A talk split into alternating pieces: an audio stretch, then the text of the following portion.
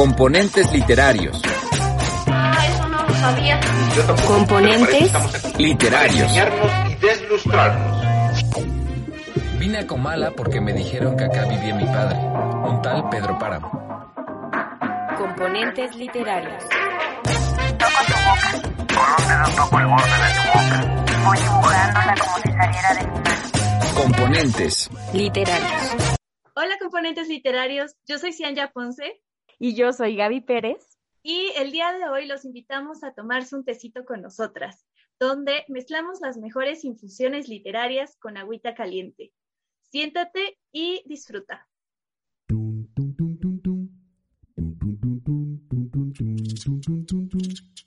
Gramática es el arte o la ciencia, pues en esto no nos hemos puesto de acuerdo, que nos enseña a leer y a escribir correctamente el idioma castellano.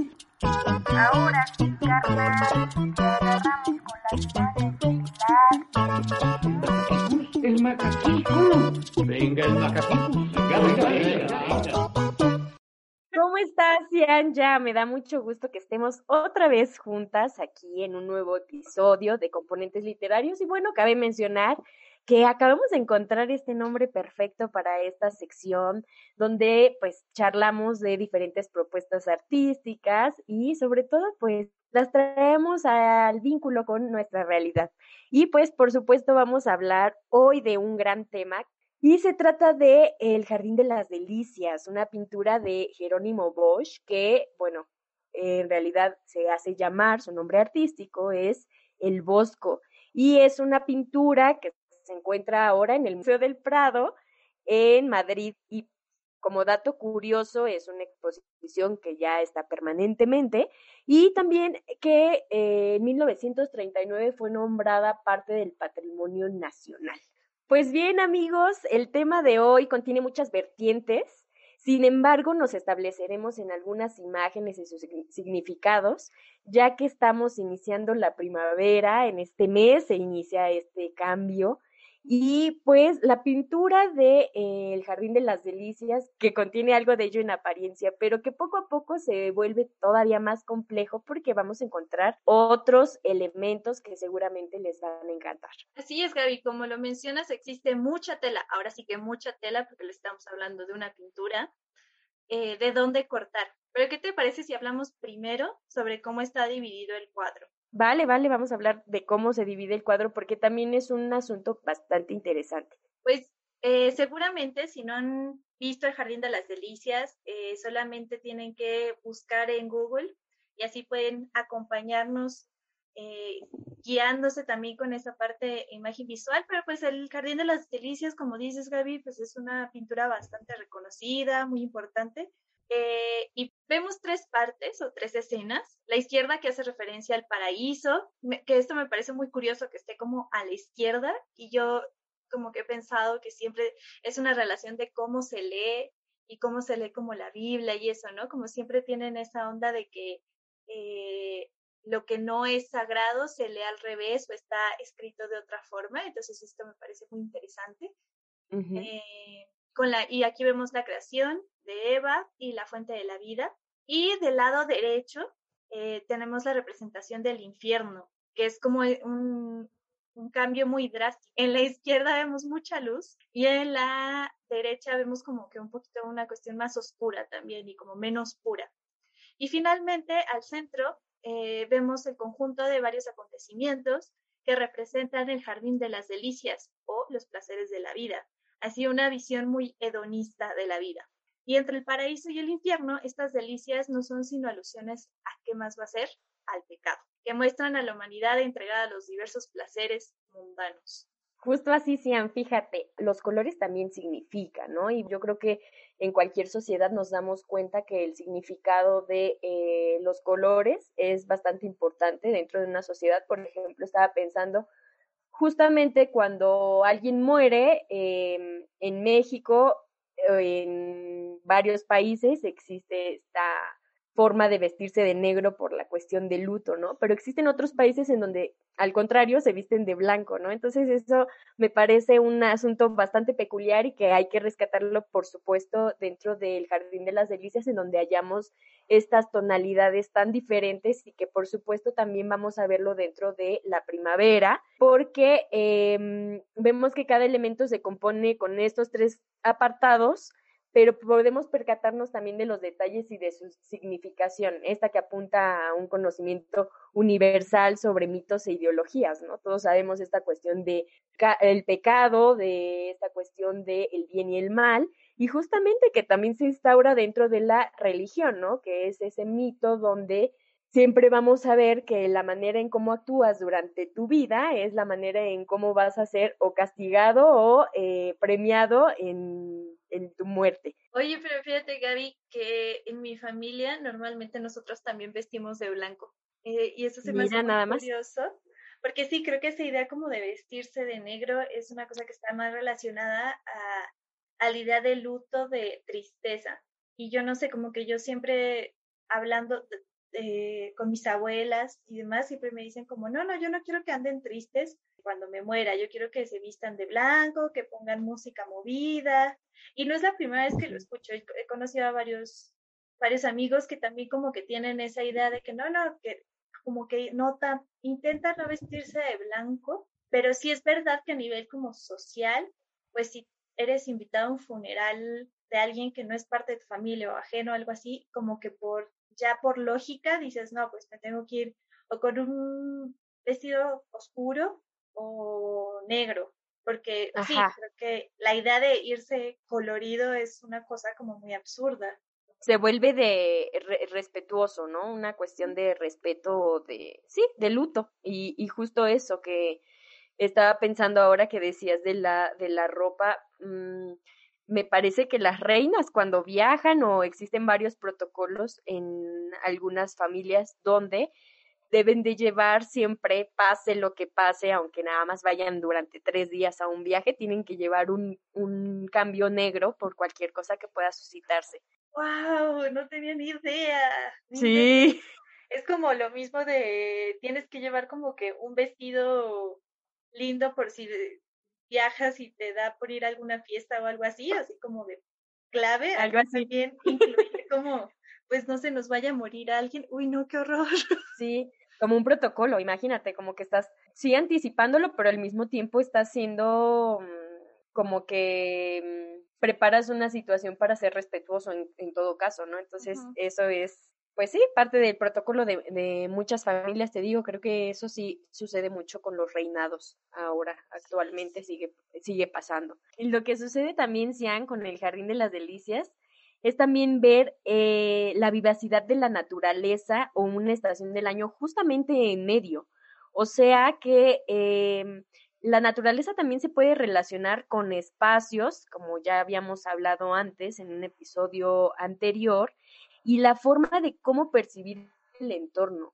Es decir, que, eh, por ejemplo, cuando hablamos de estos cambios que vamos a tener, generalmente decimos, si hablamos de una cuestión como temporal, temporal en, en, meses, siempre decimos, bueno, el cambio empieza en enero, ¿no? En diciembre se acabaron los 12 meses y entonces empiezas a cambiar en enero. Sin embargo, las estaciones del año también tienen un sentido así. Yo creo que para mí cambiarían más en otoño, porque es justo cuando se empiezan a caer las hojas, cuando todo empieza a ser bastante seco y yo sentiría más bien que ese sería como el cambio realmente, ¿no? Sin embargo, todavía nos espera la estación de invierno, en donde pues está esta cuestión fría, esta cuestión de, añoranza y de ver todo lo que pasó en el año. Pero justo cuando sucede la primavera, que bueno, ahora en este 21 de marzo es cuando se celebra esta, este cambio, pues vamos a ver que está el florecimiento, está una cuestión donde vamos a ver un montón de colores, la naturaleza está en su máximo esplendor, el sol cambia también de posición y estamos así como que bien alegres que hasta dicen de ay andas hasta hay un dicho no andas como burro en primavera no cuando empiezas así como a andar. Pues no es en vano no se supone que la primavera es cuando cuando existe la mayor cantidad de reproducción a nivel natural. Claro, el apareamiento se ve sumamente implicado dentro de esta estación y bueno, ahí es donde me gustaría como que resaltar un poco de los elementos que alcanzamos a ver en el centro de el bosco, porque si bien es una cuestión como de tipo tríptico, una cuestión tripartita, sí podemos entender que entre ellos existe cierta relación, pero donde está más grande, el espacio más eh, que se puede ver en principio porque queda al centro y en segunda porque sí, Bosco le da un apartado mayúsculo a la parte del pecado, a la parte carnal, a la parte obviamente de la delicia, es justo donde encontramos estos elementos, tanto eh, primaverales, eh, también de los animales y sobre todo de la comida y la sexualidad. O sea, muestra un contenido totalmente eh, erotizado, pero también de estos sentidos de gozar la vida con eh, estos excesos y eh, desenfrene, ¿no? Me recuerda así como a esta cuestión de los griegos, de los bacanales y esta cuestión donde era disfrutar los tremendos Claro, y disfrutar tremendamente los, los banquetes, pero no solo eran banquetes en cuestión de, eh, de comida, sino también en cuestión de orgías, ¿no? Que representaba esta situación y se demuestra totalmente en este lado de, eh, del centro de, del cuadro. Sí, justo ahorita que estás mencionando a Baco eh, y que estás mencionando como esta cuestión de los placeres y los banquetes, es también una época en la que se manejaba mucho arte, ¿no? Y se cree que uno de los orígenes del teatro viene de estas fiestas, de las fiestas bacanales, que eran hacia el dios Baco, el dios del vino, si no mal recuerdo. Eh, y es una sí, Dionisio me parece que es en la, verdad, Baco y Dionisio. Ajá.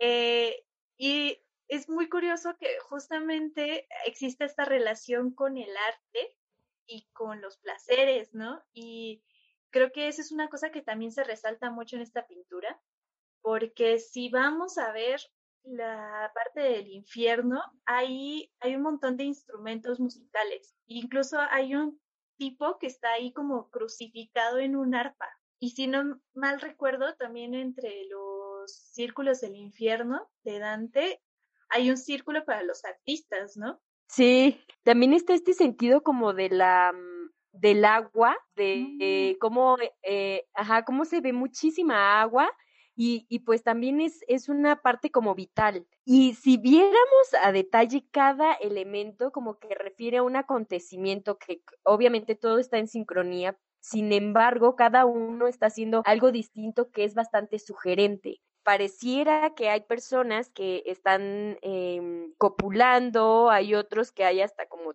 tríos, hay, hay muchísimas personas copulando.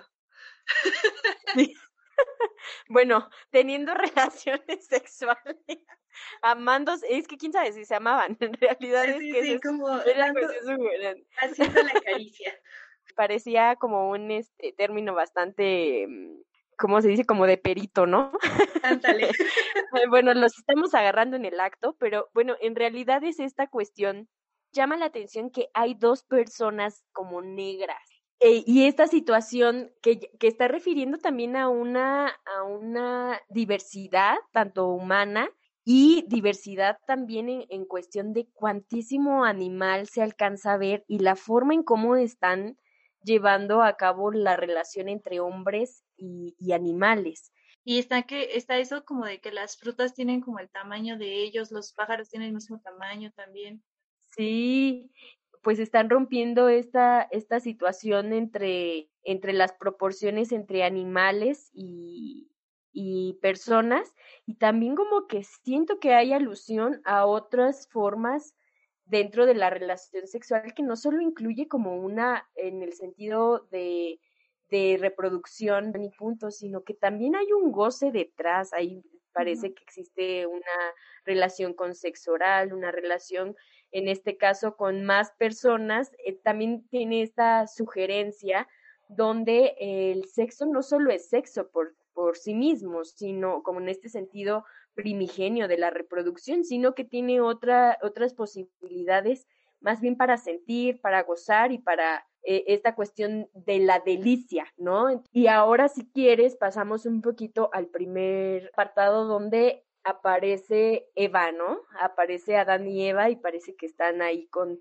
con Dios y me parece bien importante resaltar que la naturaleza tiene un cambio totalmente distinto. Eh, y de hecho en el primer cuadro vemos que nada más hay dos personas, ¿no? Adán y Eva.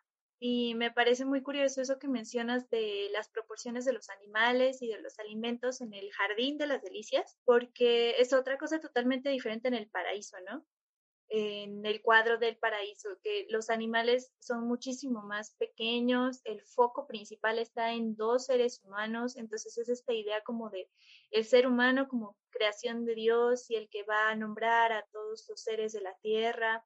Eh, los seres de la tierra están subordinados de alguna forma al ser humano porque él está hecho a imagen y semejanza, que es un contraste muy fuerte con el jardín en sí de las delicias, lo cual también me hace pensar mucho en una idea como del paraíso de un lugar de orden y el jardín de las delicias como un lugar de desorden, donde hay muchos focos, hay muchos, o sea, es inevitablemente como que tú ves el cuadro y no es como que te diriges a un lugar en específico.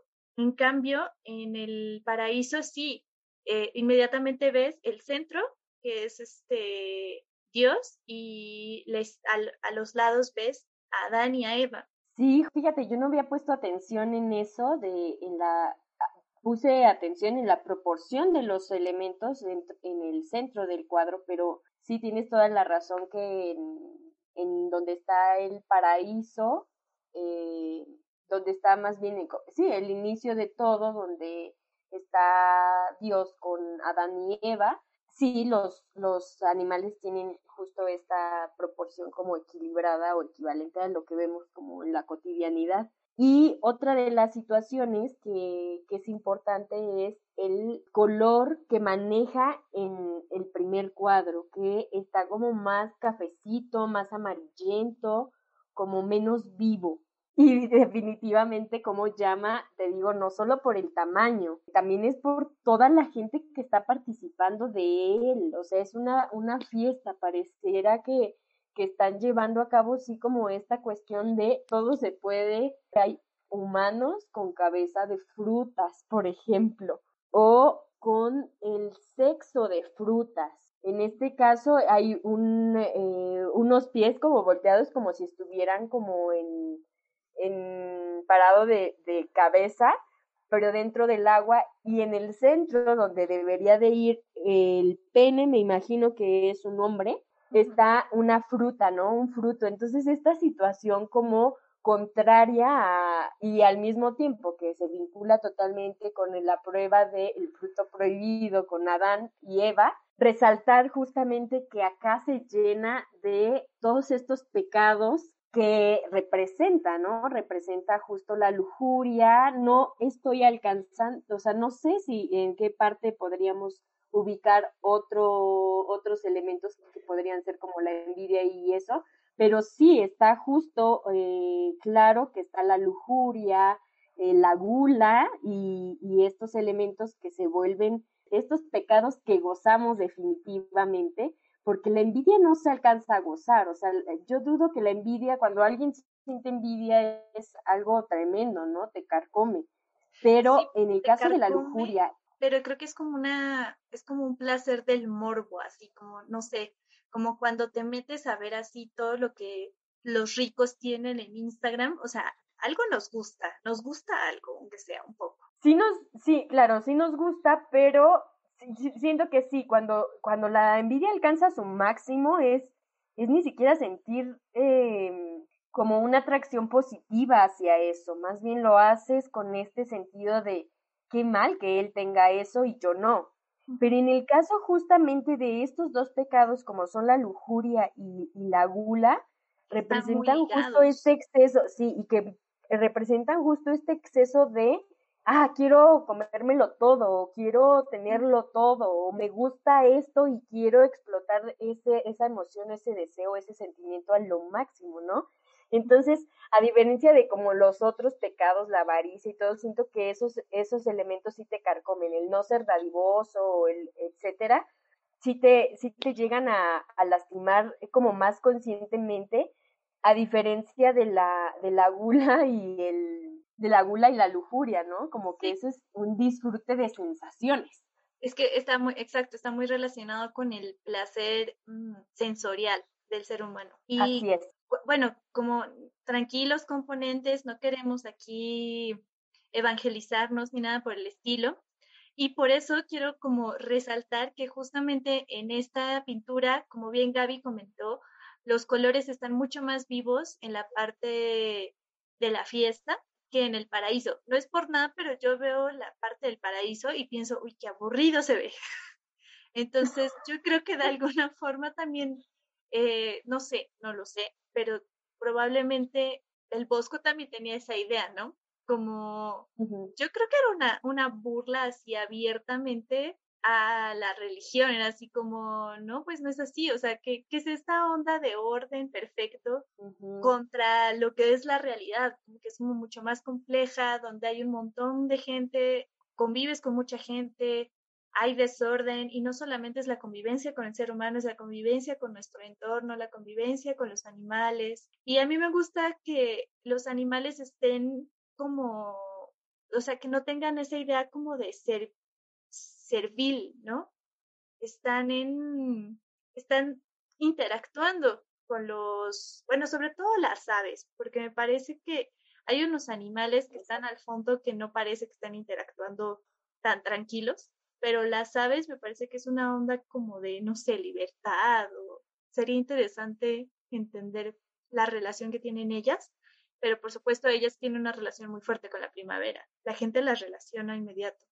Así es, definitivamente los animales sí están jugando un papel muy importante y justo es eso, de que se están viendo como sus iguales y por supuesto que están teniendo todos una libertad extrema. O sea, no están como que supeditados a lo que hacen o dicen y acá, por ejemplo, en el paraíso se ve como que cada quien en su en su estado como natural o en su estado así como eh, como dices tú de un orden, ¿no? Y bueno, también que, quería resaltar una parte donde eh, podemos también ver que existen elementos que reúnen justo representaciones visuales para representarlas. Ahora sí que parece esto una cuestión como que cacofónica, pero es esta representación de lo visual a la representación eh, escrita.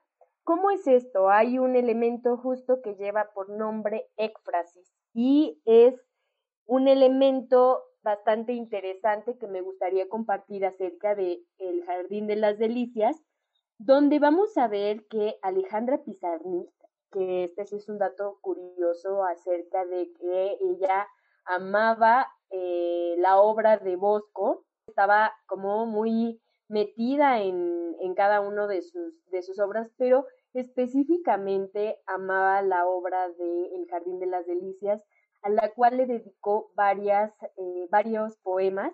Y bueno, este es un trabajo de éfrasis, así eh, se, se, le llama, a hablar o crear una obra de manera textual, escrita, para describir o sumarle elementos y significaciones a través de la palabra a una obra visual. Y en este caso, pues tenemos la aportación que hace Pizarnik en el infierno musical y donde también vamos a ver diferentes textos, diferentes poemas como El deseo de la palabra o eh, Piedra Fundamental, que, que se los recomiendo muchísimo para que vayan y vean la manera en que ella describe y también postula como un, el sentimiento del yo lírico para hablar sobre el jardín de las delicias, es decir, que hace una descripción, pero desde su perspectiva.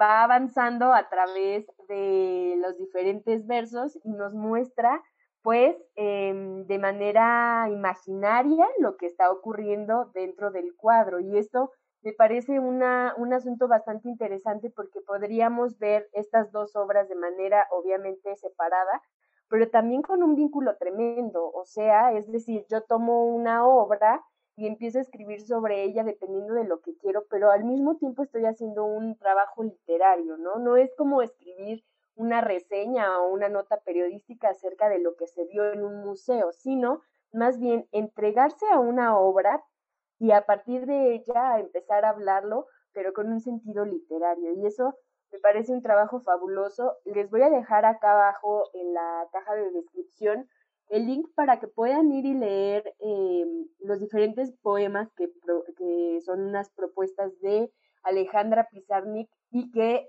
tienen un sentido bastante eh, importante para que se pueda vincular con el Jardín de las Delicias. Éxfrasis es el término y éxfrasis es justamente lo que hace para combinar estos dos elementos de la obra con la poesía Alejandra Pizarnik. Este tema es bastante interesante porque obviamente es un tema que vemos a lo largo de otras obras literarias y otras obras y películas. Por ejemplo, está la película de, de la chica de la perla, que habla sobre la historia de la chica de que tenía así que fue dibujada con una perla, no recuerdo quién fue el pintor, eh, tenemos toda esa incógnita sobre quién era la Mona Lisa, tenemos toda esa incógnita de quién era la tercera persona en la, última cena, eh, y, e incluso me hace pensar un poco en una propia experiencia de un ensayo que nos hicieron hacer al inicio de la carrera, que era describir una imagen.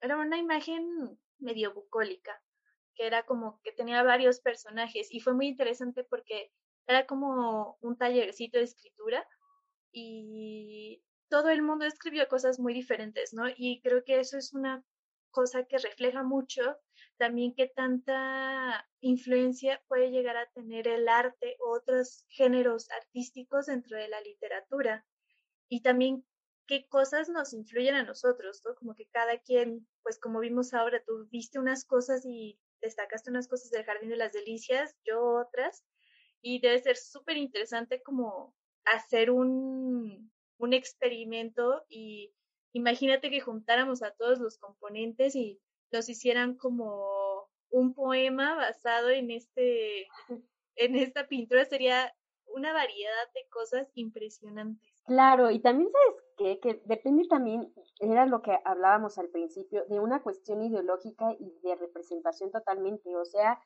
que las personas dependiendo también de la religión que profesen o de, de la ideología que tengan, es que van a hablar, ¿no? O sea, mm, me imagino que las personas que están demasiado pegadas a una cuestión evangélica, una cuestión cristiana, pues obviamente van a, a tener, sí, muchos eh, con el respeto de, del mismo Bosco, ¿no? Decir que, bueno, es una forma de expresión, pero habrá unos extremistas que digan que no, que definitivamente el lado importante de, de, del cuadro es identificar que si haces todo esto del centro, todo esto que, que sucede en el centro de una de la delicia y del jardín de los en, cuestión de los pecados, pues tendría ese castigo, ¿no? Que, que se ve ahí reflejado. Ah, estás haciendo esto, entonces mira lo que puede pasar dentro de el otro, el, el último apartado. Sin embargo, también existe, existirían pues personas que se guíen más por el lado del paraíso y que digan, es que miren, están viviendo bastante tranquilos y por qué mezclar eh, o hacer que, que tu vida te vaya mal si tienes aquí la respuesta de cómo vivirlo, de cómo vivir una, una vida tranquila, una vida en donde obtengas más bien recompensas, digámoslo entrecomillado, o que te puedas ir al infierno, ¿no? Entonces me parece muy sugerente la obra y sí, que en definitiva es una, es una pintura pues bastante revisada, bastante estudiada y que así mismo tiene un montón de dónde sacarle todavía hasta nuestros tiempos. O sea, sigue siendo una obra que eh, pues que vale mucho la pena tener como ese ir y venir de interpretaciones y por supuesto de, de, cambios, ¿no? Porque al final de cuentas el arte tiene ese sentido también de relacionarse, como en este caso con el, la éxtasis de Alejandra Pizarnik, que tiene eh, pues mucha importancia porque vemos cómo se van vinculando no solamente la literatura entre la literatura, sino eh, otras propuestas, otras expresiones artísticas y que pueden vincularse fielmente con la literatura a través de eh, los, la interpretación de un escritor, ¿no? Y en este caso de una poeta, excelente poeta. Sí, Gaby, y además de, de la literatura, como ya les había comentado, también puede haber otras escenas artísticas, ¿no? O sea, también otra, otros géneros. Y esto me recuerda a la película de The Witch, que fue grabada en 2015 y es muy interesante porque esta película fue grabada con pura luz natural y hay varios momentos de la película que hay representaciones de pinturas en la que está basada, que es como una época en la que había bastante creencia sobre las brujas y toda esta dinámica de eh, los cristianos contra las demás religiones que eran consideradas paganas, etcétera. Eh, pero pues así, ejemplos, hay infinidad de ejemplos. Y los invitamos a que chequen esta pintura, que chequen las películas, que chequen los poemas de Pizarnik y nos cuenten qué opinan por medio de nuestras redes sociales. Recuerden que nos pueden encontrar en Facebook como Componentes Literarios o en Instagram como Componentes Literarios. O pueden encontrarnos a mí y a Gaby también. Yo estoy en Instagram como Cian yo estoy como en Instagram como guion bajo Gavitza y pueden vernos allí, eh, escribirnos y sobre todo pues darnos sugerencias y eh, comentarios acerca de qué les están pareciendo estos episodios. Si les gustaría que habláramos de algún tema en especial y sobre todo que no se pierdan todos los estrenos que hacemos cada domingo a través de las plataformas de YouTube y Spotify. Estamos igual con el nombre de Componentes Literarios. Y bueno, nos ha dado muchísimo gusto poder compartir un poco de nuestra perspectiva acerca del el Jardín de las Delicias de El Bosco. Y eh, pues me despido muy feliz de que nos hayan acompañado en un, en un episodio más. Un abrazo muy grande a todos los componentes y nos vemos en el próximo tecito. Esto fue Componentes Literarios.